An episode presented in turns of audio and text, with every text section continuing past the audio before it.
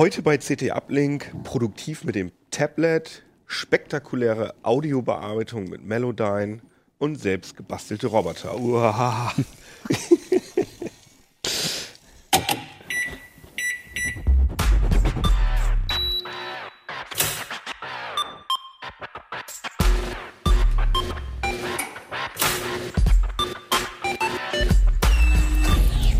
CT Uplink. Jo, herzlich willkommen hier bei CT Uplink, der nerdigsten Talkshow der Welt. Wir sind die, die dieses Heft hier machen, aber wir machen nicht nur dieses Heft, sondern wir machen hier auch dieses Heft. Also jetzt nicht wir direkt, sondern andere Leute, aber das findet alles hier bei uns im Verlag statt.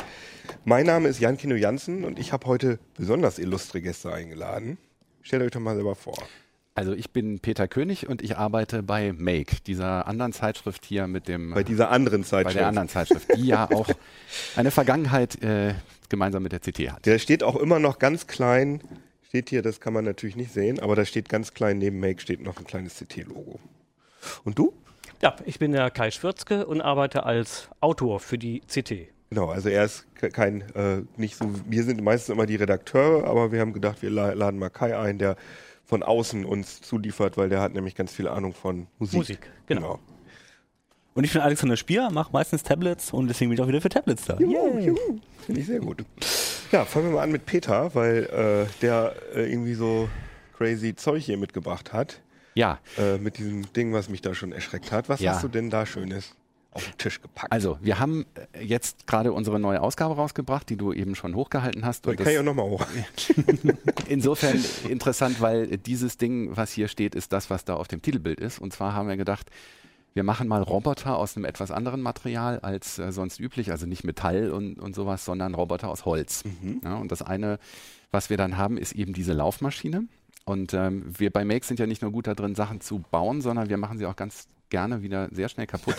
Deshalb ist das arme Tier im Moment etwas etwas flügellahm. Also diese Seite hier funktioniert gerade nicht, aber die andere, das habe ich eben schon mit der Fernsteuerung gezeigt. Ah ja. So, die ähm, Fernsteuerung hast du nicht selber gebaut? Die habe ich nicht selber gebaut, die ist handelsüblich. Die sieht ich ja zeig, sehr martialisch aus. Ich zeige vielleicht mal die äh, Mechanik nochmal hier in der Detailkamera, dann sieht man das von vorne. Ähm, also für die Nurhörer, ähm, wie kann man das beschreiben? Das sieht aus wie. Also ich sage immer, es sieht aus wie eine, eine Krabbe. Ja? ja. Weil das ist eine Laufmechanik, die tatsächlich äh, sich seitwärts bewegt in Bezug auf die Beine. Was man hier jetzt sieht, ist eine Gruppe von sechs Beinen, die äh, laufen. Und die ganze Maschine hat insgesamt zwölf Beine. Also es gibt eine, eine Gruppe auf der einen Seite mit sechs Beinen auf der anderen noch eine. Und dadurch kann ich, da die mit zwei verschiedenen Servos angesteuert werden, ähm, kann ich dieses, dieses ganze Gebilde vorwärts, rückwärts laufen lassen oder ich kann es eben auch Kurven laufen lassen. Also es mhm. kann sozusagen dann auf dem Teller drehen. Und das ist äh, so ganz, äh, ja, Sperrholz oder was ist das? Das ist ähm, MDF, also mitteldichte ja, Faserstoffplatte. So genau. Also mhm. das ist sowas wie Hartfaser, nur hochwertiger. Ist drei Millimeter stark und mhm. ist auf dem Lasercutter gemacht worden. Ah ja, und das sieht aber aus wie ein Bausatz. Das habt ihr dann wahrscheinlich, oder habt ihr das bei euch ausgelasert? Ähm, nee, ähm, das ist ein Entwurf von äh, einem unserer Autoren, von mhm. äh, Joachim Haas, der hier auch aus Hannover kommt. Mhm. Und ähm, der hat diesen Bausatz sozusagen oder diese, diese Cutter-Vorlage selber entwickelt und die gibt es dann auch bei uns zum Download, dass man das eben auch nachbauen ah, ja. kann. Sind ich habe von Lasercuttern gar keine Ahnung. Ist das was, was viele Leute zu Hause nee, haben? Gar nicht. Oder, also das Problem, oder geht man da im Baumarkt und gibt nee. denen die Datei auf dem USB-Stick? Hier also, habe ich von CT Make oder wie läuft das? Also es gibt zum einen äh, Webdienste, also Dienstleister mhm. übers Web, die, äh, die, da lädst du die Vorlage hoch und dann wird die, dann schneidet die ja aus. Aber was es zum Beispiel hier in Hannover gibt oder auch in immer mehr Städten, ist eine offene Werkstatt oder ein Fab Lab und ah, die ja. haben oft sowas. Der Witz ist, dass ein Lasercutter ähm, relativ teuer ist, aber das teuerste daran ist die Absaugung. Aha. Weil da wird natürlich Hitze erzeugt, beziehungsweise hier sieht man ja auch an den dunklen Kanten wird das richtig rausgebrannt. Und dabei Ach, entstehen ist, natürlich also Dämpfe. dass das hier schwarz ist an den Seiten? Genau, das, das ist da sozusagen, das sind die Schmauchspuren. Ach krass, das und sieht deshalb, aus wie angemalt. Ja. Das sieht ja eigentlich ganz nett aus. Und deshalb braucht man halt diese Absaugung und die ist eigentlich viel teurer als der Lasercutter selber. Ah, okay. Und, und was würde das jetzt kosten, wenn ich jetzt zu so einem Dienstleister gehen würde und äh, die Teile für diesen Laufroboter Das kommt auf den Dienstleister an. Also es ist nicht ganz billig, das ist, mhm. das ist klar. Also es ist auf jeden Fall günstiger, äh, wenn man eben in so eine, in so eine Werkstatt geht. Gibt es immer mehr. Also wenn man jetzt in die, in die offene Werkstatt hier geht, ist man, glaube ich, mit, mit 30 Euro dabei. Ah ja, okay. So, mit diesem Teil. Natürlich das Material noch, aber das, das kostet ja nicht so nicht viel. Ähm, unser Autor hat sich diese Mechanik nicht selber überlegt, sondern ähm, ein Vorbild davon ist äh, von einem Holländer entwickelt mhm. worden. Theo Jansen heißt er. Und er baut seit äh, Jahrzehnten Maschinen. Und wir haben eine hiervon, wenn wir nochmal die Detailkamera zeigen, mhm. Als Modell. Das ist jetzt allerdings ein fertiger Bausatz gewesen. Ähm, den man so kaufen kann, aber da sieht man die Mechanik auch nochmal ganz gut. Und äh, der, der Theo Jansen baut seine Maschinen so, dass die ein Windrad haben und dieses Windrad bringt diesen ganzen Mechanismus zum in, in Betrieb. Kann es das sein, dass er die auch schon mal lebensgroß, also nicht lebensgroß, aber so ja, sehr, sehr genau. groß? Also mannshoch, mehrere genau. Meter lang und die lässt er dann über den Strand laufen in Holland. Das habe ich schon mal gesehen, ja. Und deshalb heißen die Dinger auch Strandbeast. Also das ah. ist so der, der gängige Name dafür.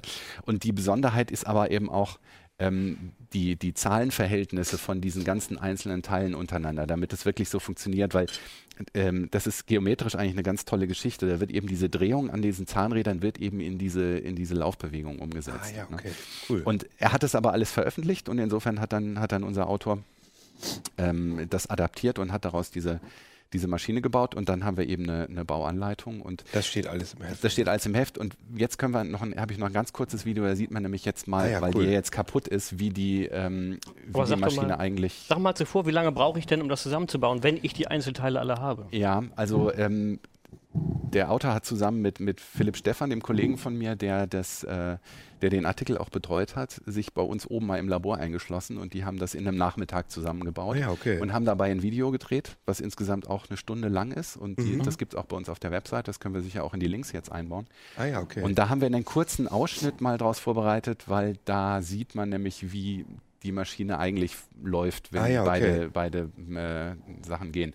Läuft das schon, das Video? Äh, da sieht man Joachim und ah, ja. äh, Philipp noch. Und, und der und Mann da auch, rechts ist der. Das ist, das ist der Autor, das ist das Joachim Haas. Hobby-Ingenieur bei Twitter. Also für die Audio-Only-Leute, man sieht hier zwei Menschen und einen den Holzroboter, wie er über den Tisch läuft. Ja, also. und er dreht jetzt gerade, er hat jetzt gerade auf den Teller gedreht. Genau. Okay, das wollte ich nur einfach nochmal äh, der Vollständigkeit halber, weil es mir natürlich schon ein bisschen unangenehm ist, dass wir ja, nee, frisch beim das, Testen wieder alles dir, kaputt dass gemacht das haben. eigentlich funktioniert. Ja. Das ist kein Problem. Gut. Aber was hast du da denn noch so Tolles? Gut, ich mache hier erstmal den Strom aus, damit uns das nicht in die Quere kommt. So. Mhm. Ähm, worüber ich mich ganz besonders gefreut habe, ist, dass wir mal wieder was Fliegendes mit dabei haben. Und zwar mhm. haben wir sogenannte. Das sieht jetzt aus wie so eine Damenbinde, wenn ich da jetzt mal. Finde ich. Das, das, ist die Form eines Zanonia-Samens. Ach so. so. Zanonia-Samen ja, zeichnen sich dadurch aus, dass sie besonders gute Flugeigenschaften haben und mhm. ähm, deshalb die Samen sich auch gut verbreiten. Also wenn ähm. du jetzt gesagt hättest, das ist eine Zanonia, hätte ich auch die Idee gehabt, was es sein ja. könnte. ja. Also sieht aus wie eine, äh, wie eine 2D-Banane sozusagen. Ja. Also wie eine flache Banane und das ist so Styropor. Das ist Styropor. Ähm, und ähm, dieses Flugzeug kann man jetzt natürlich mal hier einfach so fliegen Ach, cool. lassen. Geil. Super. Aber das ist noch nicht das, was das Besondere ist, sondern ja. das Besondere ist, dass ich ähm, das Flugzeug beliebig lange fliegen lassen kann, indem ich hinterherlaufe mit, äh, mit einer schräg gestellten großen Pappe oder einem Stück und Styropor. Und dann, nee, ich feudel nicht, sondern allein dadurch, dass ich laufe, erzeuge ich quasi einen Hangaufwind auf dieser Aha. Karte und in dem Hangaufwind kann ich dieses Flugzeug steuern. Das ist ja super crazy. Und dieser und Klebestreifen, der da vorgewesen ist. Das ist das Gewicht, damit der, um den auszutarieren. Wenn der es nicht dran ist, dann fliegt das Ding einfach, ähm, dann fliegt das Ding ungefähr so wie dieses, dieser rohe ah, Streifen. Ah, okay. Styropor, den ah, ich, ich hier habe. Aber da müsst, würde ich dann auch, hast du da auch ein Video? Da habe ich auch ein Video und da sieht man nämlich auch, wie man. Das macht doch mal an. Wie man das, äh, wie man das macht, weil dieses Styropor muss man sich auch selber schneiden. Ah ja, okay. Aber ja. das ist ja nicht, das könnte und ich das ja sieht sogar. man nämlich jetzt hier, weil ähm, das ist ein dicker Block Styropor. Ja. Und ähm, da habe ich eine Schneidemaschine gebaut. Es wird auf einem heißen Draht äh, geschnitten, wo Aha. Strom durchgejagt ist. Das sieht man an der Stelle, weil man kriegt dieses, dieses äh, notwendige dünne Styropor gar nicht, äh, leichte Styropor gar nicht in dieser Dicke. Und dann wird das einfach der Schablone nach äh, aufgezeichnet und dann mit dem Cutter ausgeschnitten. Ja. Und ähm, dann muss, äh, hinten sind ja die, die, die Enden der Flügel sind noch hochgebogen, das muss man dann mit einem Lineal in Form drücken. Da wird noch weiter ausgeschnitten. Da sieht man auch mal mein hübsches, unaufgeräumtes Büro. Das sieht genauso aus wie jetzt hier die Ecke auf dem Tisch. Ähm, ja, Mhm. Jetzt kommt die Sache mit dem Lineal, drückt man da also den Falz rein und ähm, dann kommt eben dieser Klebestreifen vorne hin, um das auszuwiegen. Und man muss es eigentlich so trimmen, dass er nicht so richtig perfekt fliegt, sondern so leicht pumpende Bewegungen macht. Aha. Weil ich nämlich, wenn ich dann hinterher mit dem äh, mit, dem, mit der Aufwindplatte dahinterher laufe, ja. ähm, bekommt er hinten mehr Auftrieb als vorne. Aha. So, und jetzt sind wir in dem und, und, diese Form, die ist, die kann ich mir im Aus die habt ihr im Internet? Ja, ja, wir haben, wir haben da, äh, es sind in dem Artikel sind vier verschiedene Modelle beschrieben, also auch eins mit Leitwerk und eins, was sich die ganze Zeit rotiert. Hier sieht man jetzt den Flug, das, ah, das ist, bei, uns cool. in der, bei uns in der Rotunde, also hier im Verlag. Ja.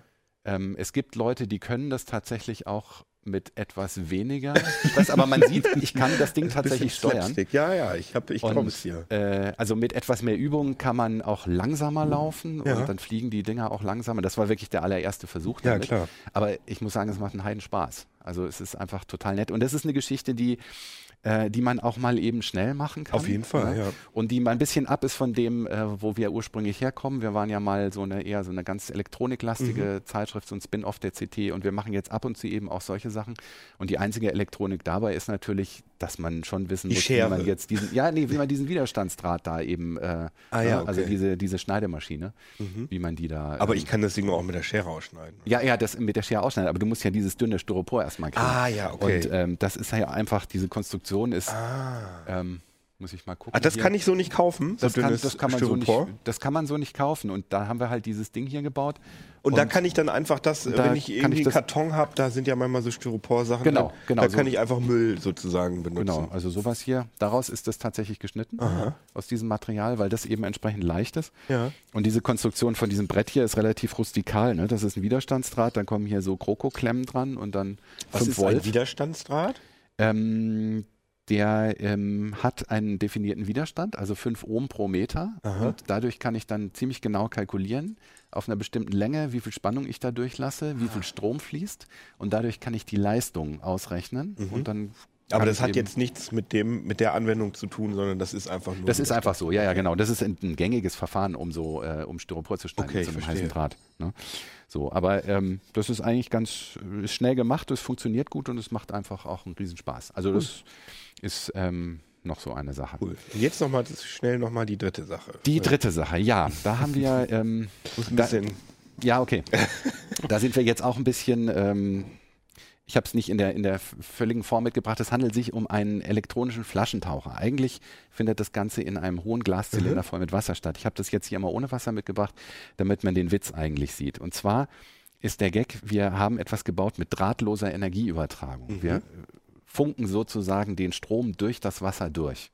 Mhm. Und damit man mal sieht, dass es funktioniert, machen wir vielleicht jetzt mal hier auf diese Detailkamera und machen das Licht aus. So, und dann sieht man, dass wenn ich mich mit diesem Taucher hier an dieser Spule da unten wow. annähere, dann fängt es an zu, fangen LEDs an zu leuchten. Wenn ich wieder nach oben gehe, sind die wieder weg. Also ja. der Taucher ist so eine Glasform, sieht aus wie ein ja, so Zuckerstreuer.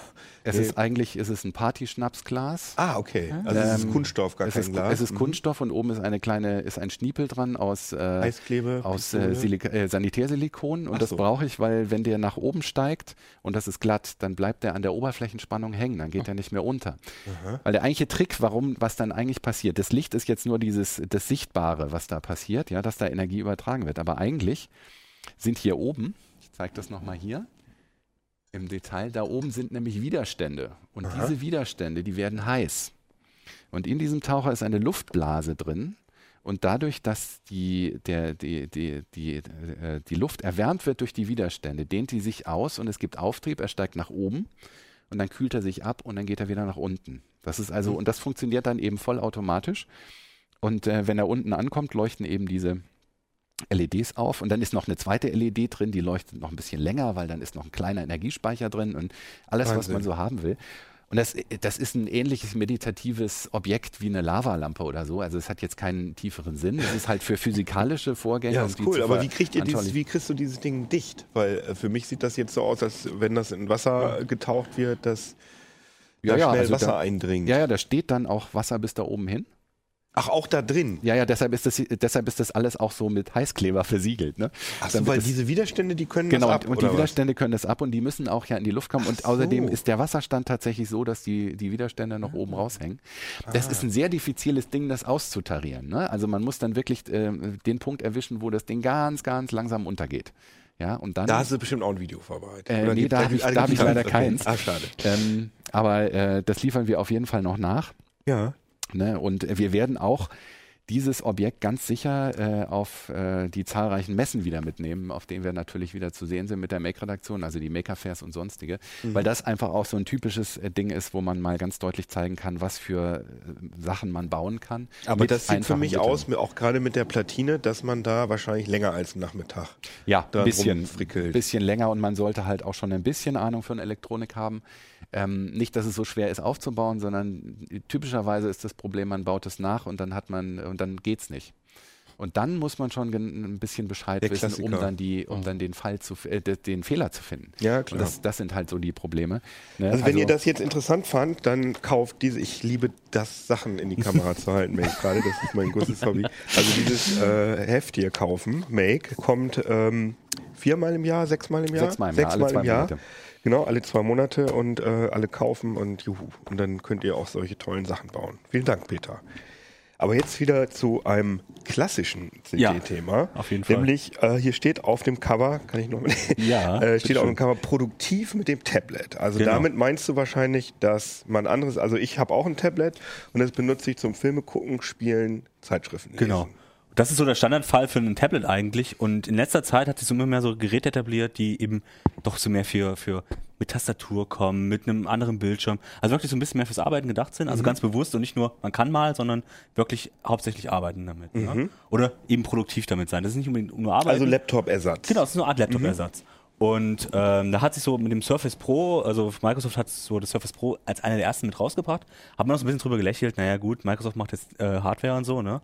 Aber es hat sich so nach und nach etabliert und jetzt mit dem Surface Pro 4, was wir im Test haben, das iPad Pro, was mhm. jetzt rausgekommen ist und auch Google mit dem Pixel C. Also alle Großen sind dabei und machen also halt mit den Sur also ich sehe auch wirklich in der freien Wildbahn äh, wirklich häufiger Leute mit dem Surface rumlaufen. Ja, das, das ist ein Gerät, was wirklich gut ankommt. Also ja. wir haben ein, zwei Kollegen, die ihre Familie so äh, empfohlen mhm. haben und so und die sind auch alle mit zufrieden. Also es ist erstaunlich, wie, wie obwohl es ja eigentlich ein, ein äh, ähm, Notebook, äh, Quatsch, kein Notebook ist, sondern ein Tablet ist, mhm. so dass es als Notebook-Ersatz eben gut funktioniert. Ne? Das ist immer so ein runtergestripptes Notebook eigentlich, aber du kannst es eben als Notebook einsetzen. Das ist das Coole, Coole daran.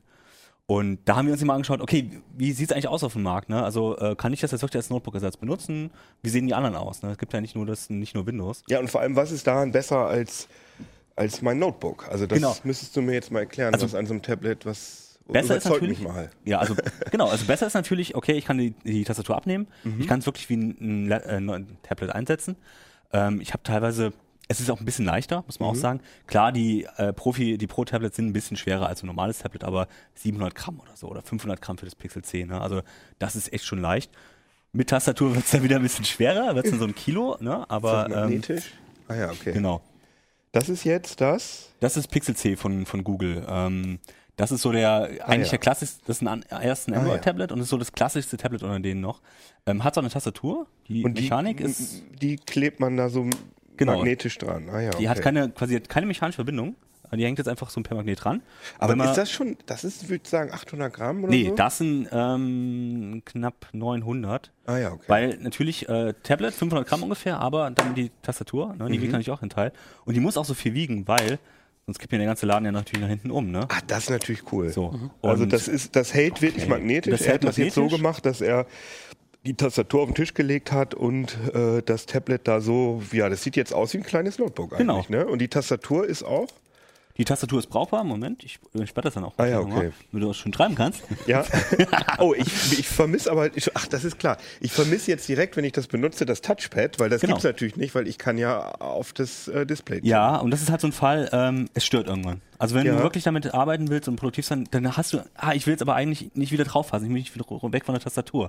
Und, und ich verschreibe mich, weil die Tastatur ein bisschen kleiner so. ist, aber ich glaube, da kann man sich relativ schnell dran ja. gewöhnen. Ne? Aber das ist halt äh, die, die Android-Variante, Google hat es rausgebracht, es ist wirklich 10 Zoll und nicht die, wie die anderen ja, 12 mal bis 13. die Detailkamera zeigen. Ähm, Kannst du vielleicht nochmal, Peter. Ja. Es ist halt ein bisschen kleiner, ne, als die, als jetzt das äh, Surface oder das App, äh, das iPad Pro. Ja. Und das merkt man dann doch beim Arbeiten leider. Also 10 Zoll ist cool für äh, im Bett äh, Film gucken oder mhm. mal was lesen. Aber man merkt halt, ah, so richtig schön Arbeitsfläche habe ich dann trotzdem nicht drauf. Ne? Ja, und ich denke immer bei diesem Magnetding, wenn ich jetzt das in die Tasche tue oder so, dass da immer irgendwie, dann ist da ein Staubkorn daneben und wenn ich das dann da so reindrücke, dann kratzt mir das ganze Display kaputt oder so. Das, ähm, da gibt es wahrscheinlich auch eine Hülle für oder so, ne? Tatsächlich bei dem gibt es keine offizielle Hülle, ah, man kann okay. sich dazu kaufen. Bei den anderen ist es immer mit dabei und die sind auch nicht so eine, die haben auch nicht so eine äh, mhm. hier, sondern äh, beim Surface ist es oh, der Stift. Ähm, beim Surface sieht man zum Beispiel, okay, das ist halt auch Plastik, aber es ist halt ein bisschen gummiert und so. Ja, das ist ein bisschen handschmeichlerisch. Ne? Ja, ja, genau. Das ist bei dem äh, iPad Pro Aber da hält das auch mit magnetisch? Der, da ist es auch Display? magnetisch. Ja, also man, cool. man sieht das, man kann es einfach ganz normal abnehmen. Denkt immer, man reißt die Dinger auseinander. Genau. Ja, ja. Das ist so. Aber von den Mechaniken her, ne, also ähm, das Ach, Surface hat jetzt hinten so einen Klappständer. Mhm. Das heißt, man kann es relativ simpel aufstellen. Bei, bei den Google muss man sich ein bisschen dran gewöhnen. Beim iPad sowieso. Ähm, aber das ist eigentlich relativ simpel gemacht, ne? Und äh, du kannst es auch so transportieren. Aber mhm. da kannst du jetzt nicht verstellen, wie die Neigung von dem Ding Doch, ist. Doch, bei dem oder? kannst du, also man kann es ah, okay. beim Pixel C kannst du, haben wir es ja, ja gesehen. das haben wir gesehen. Das und kann hier kannst du ne? halt den äh, hinten den Klappständer schön verstellen. Okay, das war das ja bei dem ersten so. Surface nicht so und auch bei dem zweiten Surface Pro war es auch noch nicht so. Aber die haben jetzt nach und nach diesen Ständer verbessert und inzwischen ist okay. es quasi fast stufenlos. Okay. Ähm, und das ist natürlich echt praktisch, weil dann kann ich wirklich einen schönen Blickwinkel, ich kann es auf dem Schoß auch benutzen und das war am Anfang halt sehr ähm, problematisch, weil es immer irgendwie nicht den richtigen Winkel hatte. Da hat es nur zwei Stufen. Aber was ne? ich zum Beispiel vom Notebook brauche, weil ich, äh, wenn ich irgendwie dienstlich unterwegs bin, dann muss ich teilweise, kennst du ja, Meldungen schreiben für Heise Online. Genau. Das heißt, ich muss meine Fotos von meiner Digitalkamera irgendwie aufs Gerät kriegen. Äh, Kriege ich das bei denen oder ist das ja. schwierig? Also ähm, bei dem äh, Pixel C bei, mit Android geht das, mhm. das ist machbar. Ähm, es hat jetzt leider keinen SD-Kartenslot zum Beispiel da, also ich muss mir also einen Kartenleser mhm. dazu packen oder äh, per USB OTG halt die Festplatte irgendwie daran friemeln. Mhm. Ähm, Klar, bei Windows kein Problem. Der unterstützt halt, dass ich eine externe Festplatte anschließe. Er hat auch einen Micro-SD-Kartenslot. Ach, hat er sogar. Ähm, ah, Micro-SD. Micro-SD, genau. Ja, gut. Da okay. ist natürlich ne, eine Karte in der, ähm, in der Kamera steckt dann halt meistens doch wieder eine SD-Karte. Ja. Ne? Aber es geht hier zumindest. Und Apple, typisch äh, iPad ist halt, hm, ich kann eine SD-Kartenleser dran schließen, der mir sehr viel Geld kostet. Und dann kann er die Fotos einlesen und mehr geht nicht. Ich kann keine anderen Daten äh, mhm. vernünftig transportieren. Ja, es gibt dieses so. Digital Photo äh, Adapter oder so genau. von Den gibt's, der funktioniert per Wi-Fi dann übertragen. Stimmt, ja, aber das, ich habe eine normale Spiegelreflexkamera, damit nee, geht das nicht. So.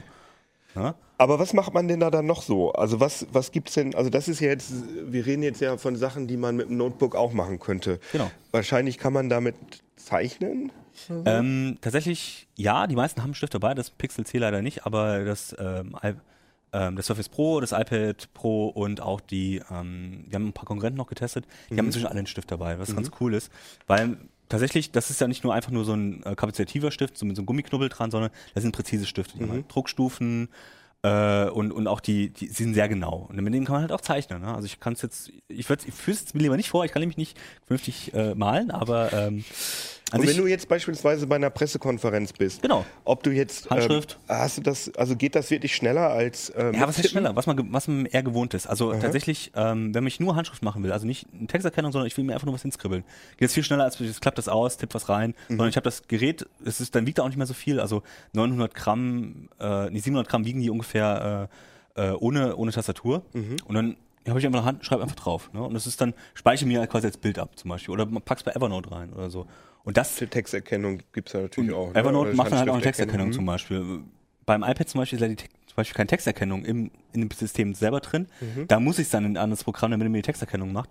Äh, bei, bei Microsoft oder bei, bei äh, Google selber ist es halt auch, da ist eine Texterkennung im System mit drin, die kann ich, oder kann ich zumindest nachrüsten. Mhm. Aber mit Evernote zum Beispiel geht das auch mit allen anderen. Ja, ja, okay. Ähm, das, und natürlich, klar, ich kann dann auch zeichnen damit. Äh, wenn ich da ein bisschen künstlerisch begabt bin, geht das natürlich auch so. Und mhm. da hat natürlich äh, Apple auch mit seinem Stift, jetzt mit seinem Pencil was ganz eigenes gebaut. Ähm, aber das funktioniert erstaunlich gut. Also muss man sagen, auch unsere äh, Hausgrafiker äh, hier, äh, Kollege Himmelein mhm. zum Beispiel, ist eigentlich recht angetan von den Stiften. Ne? Also die funktionieren schon gut, muss man klar sagen. Also wenn wir jetzt zusammenfassen, dann haben wir äh, weniger Gewicht. Mhm. Wir haben äh, wir haben eine zusätzliche Notizmöglichkeit oder genau. Zeichenmöglichkeit. Die sind einfach flexibler. Das muss man einfach so sagen. Die sind flexibler als so ein Notebook. selbst, es gibt ja die 63-Grad-Notebooks, aber selbst die haben ja immer die Tastatur mit dabei, genau. äh, haben nicht immer ein Touchscreen, haben nicht immer eine Stifteingabe und das hast du halt bei diesen Pro-Tablets meistens dabei.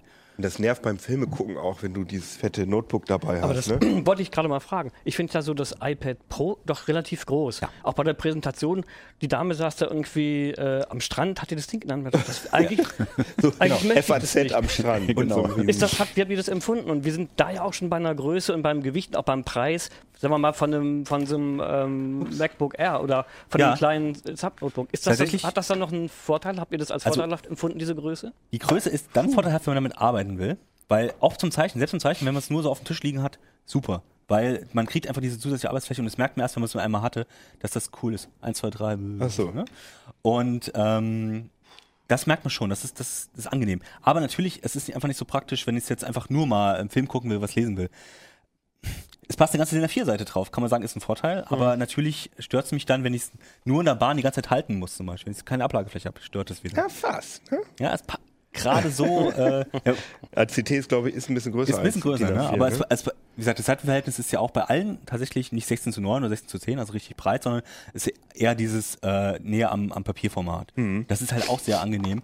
Äh, wenn du halt lesen willst, auch für Dokumente bearbeiten, wenn du es im Querformat hast, auch viel angenehmer. Ja, klar. Also solche Vorteile haben die alle gegenüber den meisten Notebooks. Ne? Ähm, von daher bin ich es ist nicht für jeden und es ist auch kein Ersatz für ein normales Tablet, was ich auf der Couch benutzen will. Außer das Pixel C jetzt, weil das halt kleiner ist, klar. Aber die großen würde ich so nicht. genau. Also so, ich kapiere jetzt nicht auf Anhieb, wie man das jetzt Das ist macht. halt echt so ein. So wie, also ich, ich, dachte, Apple wäre immer so intuitiv. Nee, das verstehe ich. Das wirklich, nicht. das ist. Nehme ich lieber ähm, meine Kaffeetasse. So, fertig. Ja. wie würde das denn jetzt gehen? Ähm, und zwar musst du das wie so ein drei, also das funktioniert eigentlich wie die normale Hülle. Jetzt muss ich gerade mal selber wieder ausprobieren, ob das geht. Ja, ah, sehr ja. schön. Ja. Ah, okay. So, aber hier Aber da kann man wieder nicht verstellen, ne? Hier kann man es nicht verstellen beim iPad Pro. Und du hast dann halt die Tastatur ist halt sehr, also die ist nicht klein, aber es ist nervig, dass sie halt so wenig Fläche hat. Ja. Du hast keine Handballenauflage, keine Hand, kein Touch, äh, Touchpad. Apple ja. hat ja nicht mal eine äh, Mausunterstützung gerade im, im, System drin, was auch sehr nervig ist, weil du halt dann wirklich alles mit deinem Finger machen musst. Ja, ja. Ach Solche so, bei Sachen. Dem, bei, dem, bei dem Surface kann ich eine, eine, eine äh, externe Maus benutzen. Ja, hier ist ein normales Windows. Ja, ja, nee, klar. Aber Selbst im Android kannst du nur eine externe Maus anschließen. Also bei Bluetooth oder bei USB kein Problem. Nur bei Apple geht es wieder. Kannst nicht. du übrigens auch mit deinem äh, normalen Android-Handy, soweit ich weiß. Genau. Ne? Also wenn es äh, ja gut, brauchst du einen Adapter für auf von von groß USB auf äh, genau, das dürfte dann ansonsten Micro ja, USB. Und hier kaufst du halt das, den Schiff für teuer Geld hinzu und dann kannst du dann ist es wieder relativ bequem, aber sonst musst du das alles mit der Hand machen. Das ist halt. Was kostet der Stift nochmal? Mm, lass mich jetzt nicht lügen. Der kostet äh, so um die 100 Euro kostet oder 80, 100 Euro. Also das sind 100 Euro etwa, ne? Ja, ja, also das, der ist ziemlich teuer für einen, so einen Stift. Und du kannst ihn, das ist natürlich alles proprietär, das heißt, du kannst ihn am Gerät laden. Der hat einen Lightning-Stecker äh, ja, drin. Das sieht auch sehr lustig aus. Ich weiß nicht, ob man es dann sieht. Und diese Hülle verliert aber man wahrscheinlich als, als So lädt man den halt dann, ne? Wie viel? Wie viel? 109. Der, die ja. Stimme aus dem Off, das ist äh, unser Video 109 Johannes. Euro kostet der Stift. Ich meine, der ist gut, das muss man ganz klar sagen. Und gerade zum ähm, so Notizen machen, weil der hat so eine gummierte Spitze. Ja, das fühlt sich wirklich an dann wie so ein bisschen wie Bleistift auf Papier. Also, aber man denkt, man kratzt, ne? Oder? Genau. Aber ne, zum Schreiben ist es, zum Schreiben ist es, nee, man kratzt da noch nicht. Der ist, wie gesagt, das ist gummiert. Und zum Schreiben ist das super. Ja. Zum Zeichnen äh, soll es wohl ein bisschen nicht ganz so schön sein, weil ähm, der natürlich ein bisschen Widerstand dann bietet. Das haben die anderen Stifte dann wiederum nicht. Aber das sind so Kleinigkeiten, ne? Ähm, was man eben dann auch bevorzugt. Das ist zum Beispiel äh, das iPad Pro. Und das ist halt, so, jetzt kommen wir ein bisschen zu den Nachteilen mhm. von den Geräten. Weil es ist Software. Software ist eigentlich das Entscheidende. Wenn du Profi-Software benutzen willst, wenn du wirklich Notebook-Software benutzen willst, kommst du an Windows fast gar nicht vorbei. Weil viele Sachen, die, äh, ähm, die du vom Notebook gewohnt bist, funktionieren auf, dem, auf so einem Tablet halt anders. Mhm. Aber ich sehe Word und Excel. Genau. Ne? Hast du auch, schon. funktioniert. Office-Aufgaben, super. Ja. Also kannst du alles machen. Du hast halt nicht diese ganzen Spezialfunktionen dann, die fehlen dir halt irgendwann. Ja, aber, ja? aber was meinst du denn? Was brauche ich denn? Also ja, wenn du zum Beispiel, ähm, ähm, also du kannst ja zum Beispiel auch Videoschnitt machen, klar, kannst ja. du auch mit dem iPad Pro machen. Es funktioniert sogar sehr gut. Sogar schneller, ich habe festgestellt, es funktioniert sogar schneller als auf dem, auf dem eigentlich performancemäßig besseren äh, Surface. Mhm. Aber du hast halt diese Spezialfunktion nicht, die du so bei Premiere zum Beispiel drin hast. Die, das kannst du halt auf dem, äh, äh auch auf dem äh, Windows ein Tablet laufen lassen. Das kannst du halt hier nicht, ne? Da ah, ich dachte, ist das, ist, das ist doch, ist das, das so eine x86, sondern das doch, ist doch, doch, ach, so, ah, okay. Das ist das Schöne. Das die meisten Windows-Tablets, nee, eigentlich alle Windows-Tablets inzwischen haben wieder x86 drin. Gut, diese Atom-Geräte kannst du vergessen, weil natürlich äh, ultra lahm. Aber, Stimmt, ähm, da habe ich jetzt einen Denkfehler gemacht. Ja, ja, ja klar. Die ja, haben das, jetzt alte Surface, Exec, ja, ja, das alte Surface hatte ja einen ARM-Prozessor, das hat genau. ja nicht funktioniert, weil leider. Und jetzt haben sie das, es gibt noch ein Surface, RT aber genau, Windows RT ist halt tot. Mhm. Es gibt noch ein Surface, aber das ist auch mit x86 und hat normales Windows drauf. Ne? Ähm, das sind so die Sachen, damit kannst du halt jede Windows-Software abspielen, das kannst du hier halt nicht. Und ähm, da muss man eben genau schauen, hm, äh, was brauche ich eigentlich? Wofür ist es nützlich? Mhm. Ähm, weil ich bezahle genauso viel für ein Notebook. Das muss man sich auch klar, sagen. Klar sagen. Kostet halt 1000 äh, Euro, wenn du eine ordentliche Ausstattung haben willst. 1000 Euro, 1200 Euro. Tastatur musst du dazu kaufen. Mhm. Gibt's, die iPad Pro Tastatur gibt's natürlich auch nur mit ähm, äh, äh US-Layout. Ja, klar. Solche okay. Sachen. Ne, das ist, steht da alles noch in Kinderschuhen. Aber ja, es funktioniert. Es funktioniert, ja. man muss sich ein bisschen ein, äh, einfuchsen. Aber je nachdem, was man braucht, kann man zum Beispiel auch mit dem iPad Pro sehr glücklich werden. Mhm. Ne? Also ich Aber, würde das gerne mal ausprobieren. Ich ja. leih mir das dann mal aus bei Genau, auf jeden Den Fall. Den ganzen Stapel an Gadgets übers, übers verlängerte Wochenende. Aber wie ich sehe, äh, Kai hat noch ein ganz konservativ, kein Tablet, sondern ja, ein ganz, ganz normales Notebook genau. dabei, ja. weil die Software, mit der du dich beschäftigt hast, die läuft vermutlich nicht auf dem Tablet. Nein, Musik auf Tablets ist sowieso nochmal ein extra Thema und längst noch nicht so schön, wie es eigentlich sein könnte. Nee, genau. Äh, Melodyne hast du Melodyne, dir genau. Ne? Und wir machen hier ja in CT Uplink eigentlich keine Musikproduktionssoftware, aber das ist so verrückt, äh, das Programm, dass wir gedacht haben, das würden wir uns gerne mal vorführen lassen. Ja, schön. Also der Blick drauf lohnt in jedem Fall. Also Melodyne ist, ist jetzt kein, ähm, kein sogenannter DAW, also keine Digital Audio Workstation, sondern das ist eigentlich ein Waveform-Bearbeitungsprogramm, kann man das so sagen? Im Prinzip ja, es ist eine Audiobearbeitung, die aber jetzt nicht so funktioniert wie beispielsweise, was kennt man so an kostenlosen Programmen? Ähm, was heißt denn das? Es gibt so eine Software, die kostenlos ist, die jeder immer benutzt. Audio, ähm, Audacity? genau, Audacity. Audacity genau. beispielsweise, wo man ja einfach nur an nur in Anführungsstrichen an der Waveform basteln mhm. kann und schneiden kann, vielleicht mal einen Filter einsetzen. Mhm. Und das macht Melodyne anders. Melodyne mhm. analysiert so ein Audiofile und kann Aha. wieder die einzelnen Töne praktisch separieren, sodass ich auch einen einzelnen Ton im Nachhinein bearbeiten kann, was vor Melodyne so auf diese Weise nicht ging. Also ich kann mir wirklich ein, sagen wir mal, ein MP3 nehmen von Britney Spears oder was weiß ich, kann das da einladen und dann kann ich wirklich die Tonhöhe nur von ihrem Gesang oder von, von einem Keyboard innerhalb des Liedes. Ganz theoretisch geht das. Man kann auch uh einen kompletten Mix einladen. Ich mache das gleich mal mit ja. einer etwas einfachen Geschichte, dann, dann siehst du das auch. Uh Aber dann hat Melodyne berechnet, jetzt nicht viele Leute denken, die Melodyne weiß, ach, das ist eine Trompete. Uh Ich kann jetzt die Trompetenspur rausziehen. Das geht nicht. Mhm. Melodyne berechnet den Tonhöhengehalt der Musik und stellt daraufhin Vermutungen an, welche Töne jetzt da drin sind. Meinetwegen merkt Melodyne, aha, 440 Hertz ist jetzt aber ziemlich laut hier, mhm.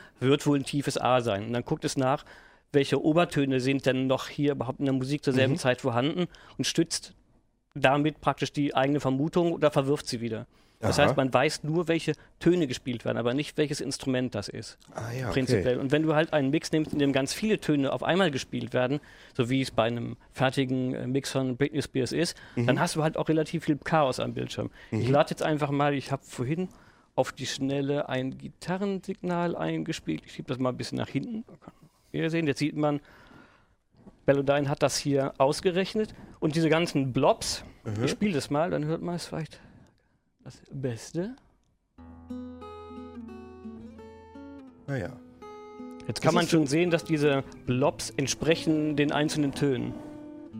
Ja. Und man hört auch, dass es mehrstimmig, also es ist nicht nur eine Note zur Zeit, sondern es klingen mehrere Töne gleichzeitig. Aber das sind schon, äh, das ist schon äh, Klaviaturmäßig. Das ist also, das sind ja. schon C, D, E, F, G, A, H. Dann. steht da. Genau. Ah, Melodyne ja, äh, rückt das wenn man das möchte, an einer Tonleiter zurecht. Mhm. Ich könnte jetzt hier auch eine persische Tonleiter nehmen oder was ähnliches und mhm. könnte die Musik entsprechend stimmen. Aha. Und du kannst jetzt einen von diesen Tönen nehmen und die einfach verändern. Das kann ich. Das können wir mal. Das ist ja total verrückt. Das ist das, was Melodyne bislang auch schon jetzt konnte, was wir gerade sehen. Aha. So diesen Pling hier oben, den schiebe ich jetzt einfach mal ein bisschen höher.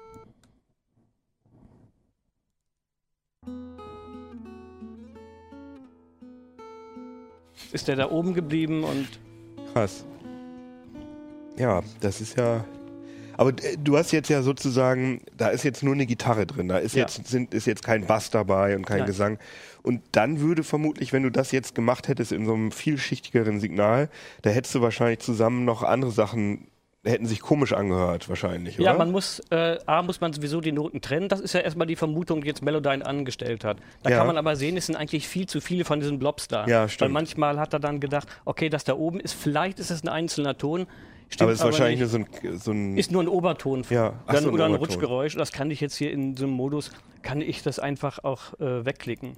Ah ja, okay. Dann sind die grau und dann berechnet es nicht mehr. Und je komplexer das Signal wird, umso schwieriger wird diese Bearbeitung, weil dann äh, meinetwegen spielt eine Bassgitarre auf einer Zählzeit und dann singt noch jemand auf der Zählzeit, spielt auch noch ein Klavier auf der Zählzeit, mhm. dann wird es einfach unheimlich schwer, das zu trennen, weil die, all diese Instrumente nutzen ja auch dieselben Obertöne, mhm. die dann einfach zusammengemischt sind. Also am besten funktioniert das, wenn man Instrumente durchaus auf separierten Spuren. Ah ja, okay. Hat. Aber das ist ja jetzt, ja, da kann man bestimmt toll mit rumspielen und so weiter. Aber ja. wozu ist das jetzt, äh, sagen wir mal, äh, wozu ist das wirklich gedacht? Also wozu ist es jetzt sinnvoll?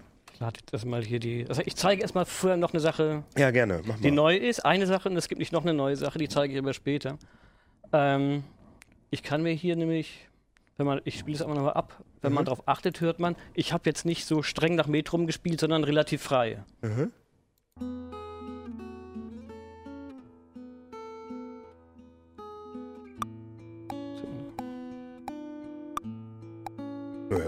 Ah doch, jetzt geht es ein bisschen raus. Jetzt geht es auseinander. Man merkt, das kann nämlich Melodyne neu. Es kann auch Tempo in frei eingespielter Musik relativ gut erkennen.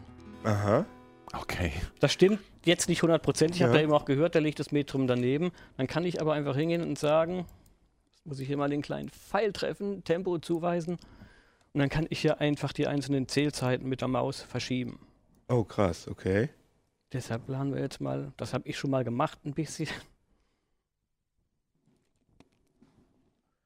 Aha. Okay, sieht wild aus. Da müssen wir den noch ein bisschen vergrößern, dann sehen wir nichts.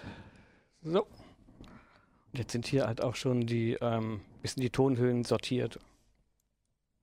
Wozu man das benutzt, ist einmal zum Spielen, zum Rumspielen. Mhm. Mhm. Zum Beispiel der Autor, der das geschrieben hat, der Entwickler, der Peter Neubecker, mhm. hat nie eine Idee gehabt, dass man da jetzt was am Anfang hat er nicht gesagt, ich mache das, damit man jetzt Tonhöhen korrigieren mhm. kann, sondern er wollte einfach wissen, wie ist Musik aufgebaut und wie tief komme ich mit meinen Ideen, die ich von der Musik habe und mit meinen Rechenroutinen, wie tief komme ich daran? Was ah, ja, kann okay. ich damit äh, bewerkstelligen? In der Praxis würde man jetzt bei einer Performance, die nicht so optimal ist, würde mhm. man beispielsweise eine Stimme gerade ziehen oder wenn einer sich nur, wenn einer nur einen Ton, das ist ein ja, bisschen ähnlich. Der Unterschied hier ist, dass Melodyne die Obertöne berücksichtigt. Ah ja, okay. Das heißt, normalerweise, wenn du einen Ton nach oben verschiebst, kriegst du so einen Mickey-Maus-Effekt. Ja, genau. Und dieses Autotune macht das auch schon ein bisschen besser. Mhm. Aber hier äh, Melodyne nimmt einfach die Obertöne mit, sodass sich das, ah, wenn ja. man es nicht übertreibt, relativ natürlich anhört. Aber kann man mit Melodyne, kann man theoretisch, wenn man es übertreibt, dann hat man auch solche, diese, dieser berühmte ja. Chair-Effekt von Autotune. Den kann man, wenn man, wenn man das will, kann man ja? den, den, auch ähm, erzielen. Ah ja, okay. Das klingt dann so ähnlich wie bei Autotune. Das klingt dann so ähnlich. Ah ja. Die meisten finden es aber lustiger, dass man es dass man es nicht hört. Dass ne? man es gerade nicht hört. Und würdest du sagen, dass in der aktuellen Musik, dass, äh, dass es oft verwendet wird, Melodyne, ja. um Sachen zu korrigieren? Das wird, ähm, also ich glaube, in jeder größeren Produktion ah, ja, wird das eingesetzt. Aha. Was sehr schön ist, dass in der neuen Version, das müsste, ja, jetzt hübsch, wenn man das. Du hast jetzt das gar nicht gezeigt mit der Tempokorrektur, was du da eingeladen hast. Das haben wir gar nicht gehört. Moment. Wenn du das nochmal. Das erstmal aufziehen und einmal die Tempokorrektur aufmachen. Also ich könnte jetzt sozusagen irgendwas spielen, was überhaupt nicht im, zum Metrum passt und das ja. könnte ich mir dann gerade ziehen lassen, ja. auch automatisch. Das ist ja aus, kann aus zwei Gründen wichtig sein. Mhm. Angenommen, du spielst frei und sagst, ich finde es gut so, ich möchte genau irgendwie das Feeling haben. Mhm. Und dann spielt ein Bassist dazu. Mhm. Und manchmal ist das extrem schwierig, das dann aufeinander zu kriegen, gerade wenn die Leute nacheinander einspielen. Ja, klar. Dann kann man einfach sagen, so, das, was der Keno jetzt eingespielt hat, ja. das ist unser Basisgroove, das ist das mhm. Tempo und wir ziehen alles andere darauf gerade. Oder ah, aber du sagst, ja, das, cool. hm, das war jetzt vielleicht doch ein bisschen doll. Ich möchte doch lieber nicht so ein fließendes Tempo haben, mhm. ich möchte es gerade haben. Dann kannst du Melodyne auch sagen, mach mir das mal jetzt gerade. Quantisiere mir das ein bisschen leicht. Mhm. Und zwar in, so leicht oder so schwer, wie du das haben möchtest. Also ich kann dann sozusagen mit, äh, mit organischen, gesampelten Sachen so arbeiten wie mit MIDI eingespielten Noten eigentlich, weil diese Quantisierungsfunktion, die hat ja jede DAW, wenn ich Sachen über genau. Keyboard eingespielt ja, ja. aber das kann ich natürlich nicht sa mit Sachen machen, wenn ich meine Trompete nehme und was einspiele. Nein. Aber das geht mit Melodyne dann, dass ich sozusagen damit arbeiten kann wie mit MIDI-Noten. Genau. Der Vorteil okay, da, also dabei ist, das, warum ist das jetzt hier so klein? Dass man, man sieht es jetzt hier ein bisschen, müsste mal wieder die, muss die Darstellung das verkleinern. Ich habe hier meine einzelnen Noten und ich kann einfach den Beat an den Noten orientieren. Mhm. Ich kann, es gibt auch Programme, die können das mit einer Wave-Datei machen. Nur da kann ich ja nicht auf die einzelnen Noten gucken, die da drin stehen. Ja, hier höre ich einfach, oh, bumm, das ist die Eins, und dann mhm. kann ich mir einfach hier den Takt an die Stelle ja, ja. ziehen, wo ich das hinhaben will. können wir das auch mal hören nochmal? Ja, ich muss das jetzt hier mal eben neu einladen, weil ich dran rumgespielt habe.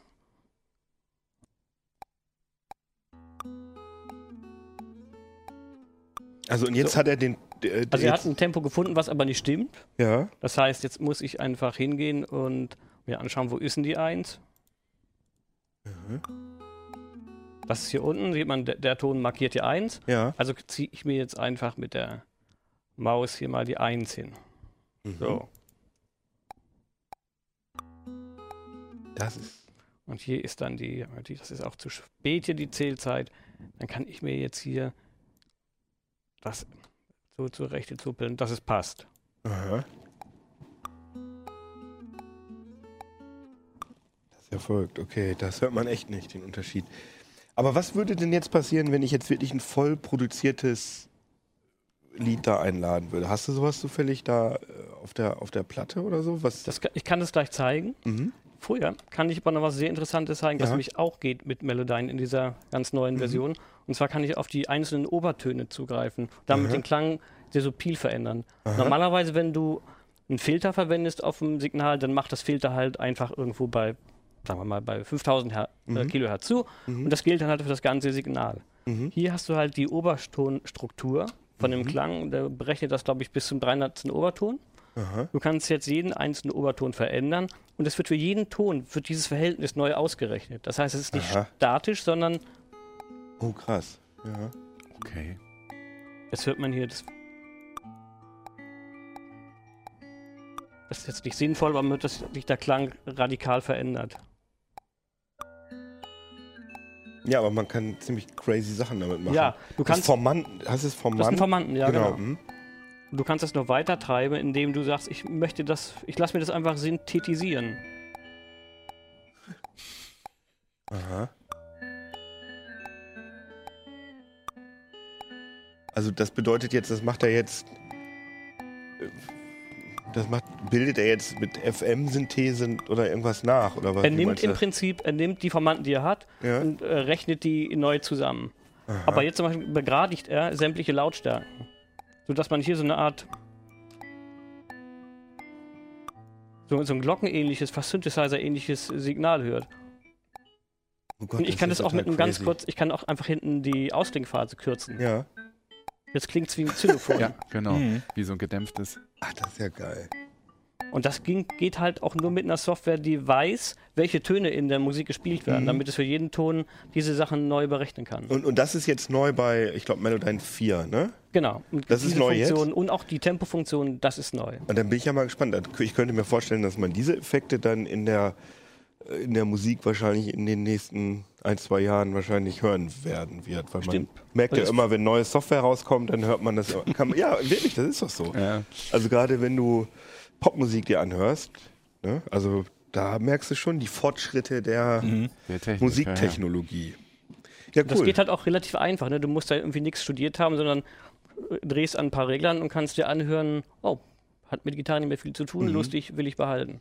Also das ist wirklich, äh, das zielt auch wirklich auf dieses Experimentieren ab, würde ja. ich mal vermuten. Also, das finde ich eigentlich ganz ne, gut. Du kannst es ganz subtil machen, sagst, Klavier, der Gitarre klingt mir zu muffig, mhm. ich ziehe oben ein bisschen die Obertöne hoch, da gibt es auch so einen Regler, da kannst du das ganz, so eine Art, äh, hier unten, das ist so ein... Ja, Brilliance-Regler. Mhm. Ja, so eine Art Makro. Mhm. Jetzt haben wir hier nicht so viel, weil der Synthesizer auch noch ist. Aber du kannst von brachial bis ganz sanft da mhm. damit arbeiten. Cool.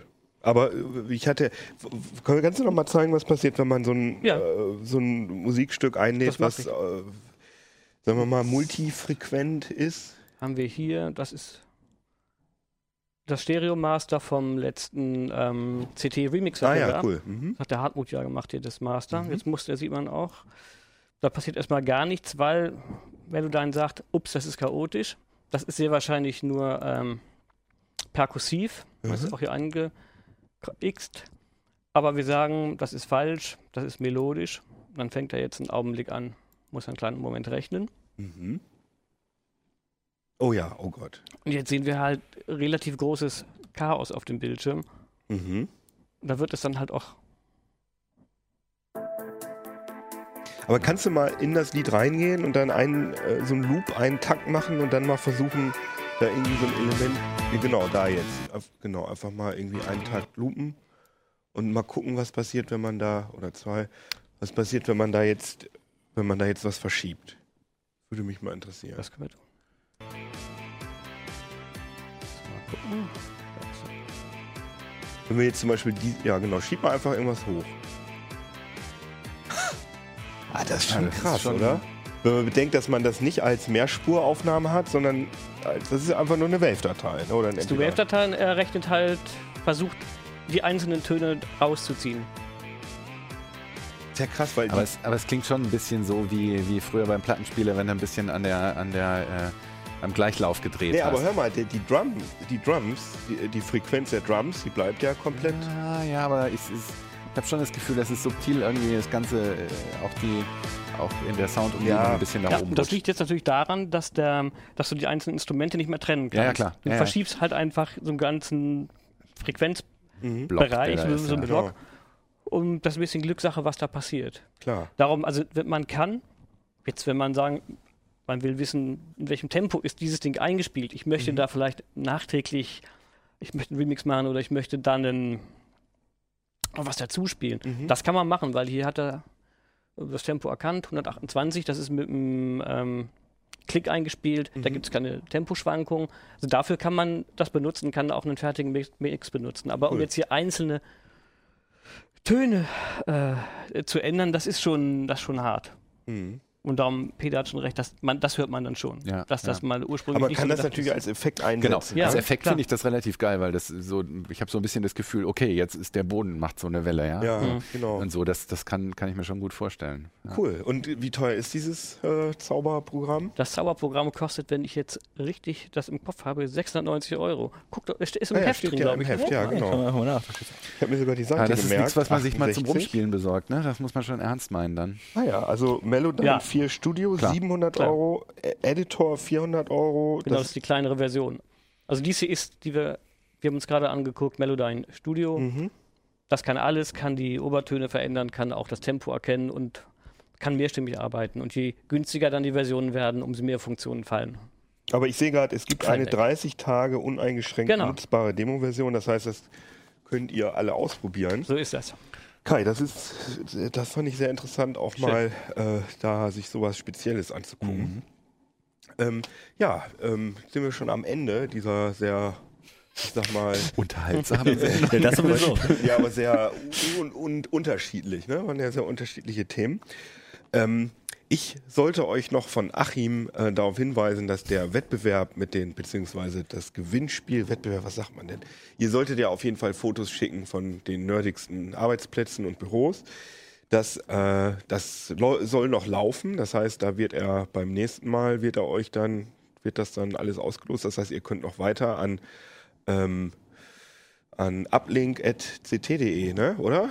Ist das die E-Mail-Adresse? Ich glaube schon, ne? Genau, uplink.ct.de könnt ihr weiterhin Fotos von euren äh, absurden, absurd nerdigen Arbeitsplätzen schicken. Nächste Woche seht ihr dann auch meinen Arbeitsplatz. Da hat Achim nämlich heute schon ein Foto von gemacht. ich, ich schäme mich gedacht, jetzt schon. Ich, ich bewerbe mich da auch, glaube ich. Und äh, zu gewinnen gibt es ein, äh, ist das ein Jahresarchiv oder ein ganz ein Komplettarchiv? Das ist ein Jahresarchiv. Das ist ein, ich weiß nicht komplett, aber es ist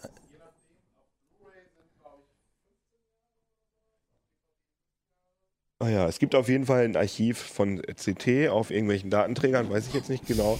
Äh, Datenträger Die alte Folge nochmal anschauen, das ist so das Beste. Das sollte man das erklären. Nee, ich habe sie gesehen, aber ja. ich kann mich nicht mehr genau. Auf jeden Fall könnt ihr das gewinnen. Müsst genau, ihr guckt euch am besten die alte genau. Folge nochmal an, da steht das dann genau drin. Äh, ja, und ähm, bewertet uns auf iTunes und abonniert uns auf YouTube und äh, klickt uns an auf heise.de und da freuen wir uns sehr drüber. Und äh, ja, dann sagen wir mal Tschüssikowski, ne? Ciao. Ciao.